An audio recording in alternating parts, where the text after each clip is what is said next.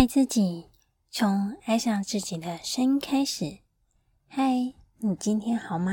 我是 Hebe。声音的一百个礼物，今天要送给你的礼物是声音的惊叹号，好奇心。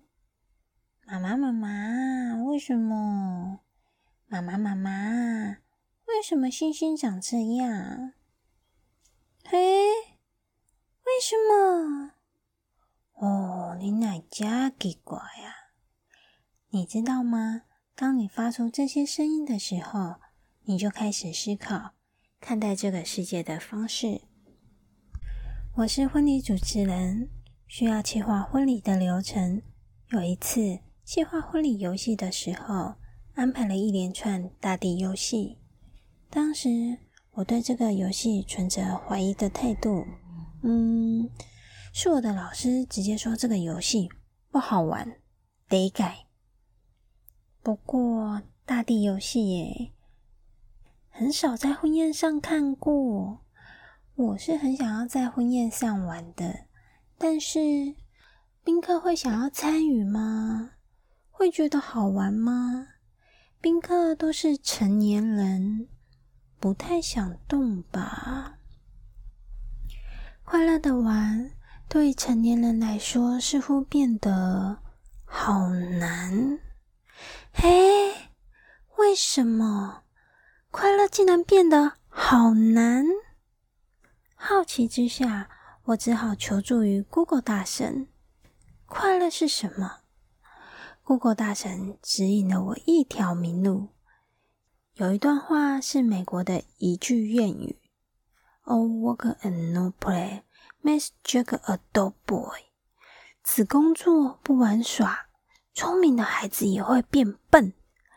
哇哦，我这么笨不是我妈的错，是我做人太认真，没有好好的玩呢。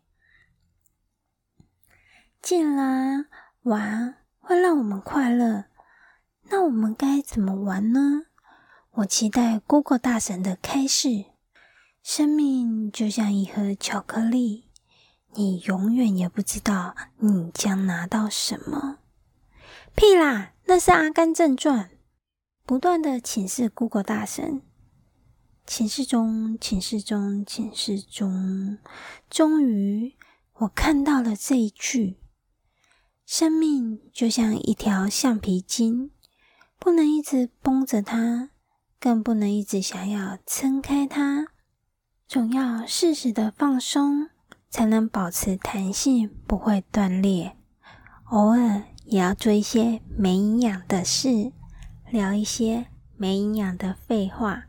嗯，就是这个啦。我才明白，原来只要让人感到放松自在，这样的游戏就很好玩啦。这些搜寻的过程当中，不管查到有用或是没有用的资料，都是出自于我对宾客反应的好奇。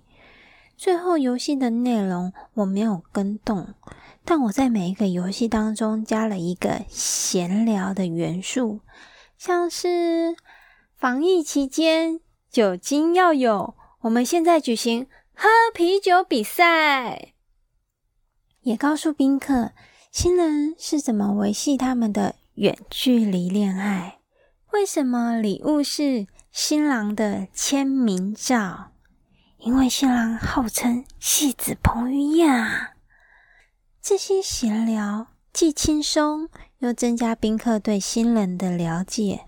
保持你的好奇心，你会发现生活的困难没有你认为的那么难以忍受。还可以摆脱我们固有的思想、感受、习惯，还有行为模式，有助于我们解决问题的答案。好奇心足以支持你对生活的热爱及对生活美好的向往。你真的不会因此而杀死一只猫，好吗？我是 Hebe，我把声音当作礼物送给你，传递爱。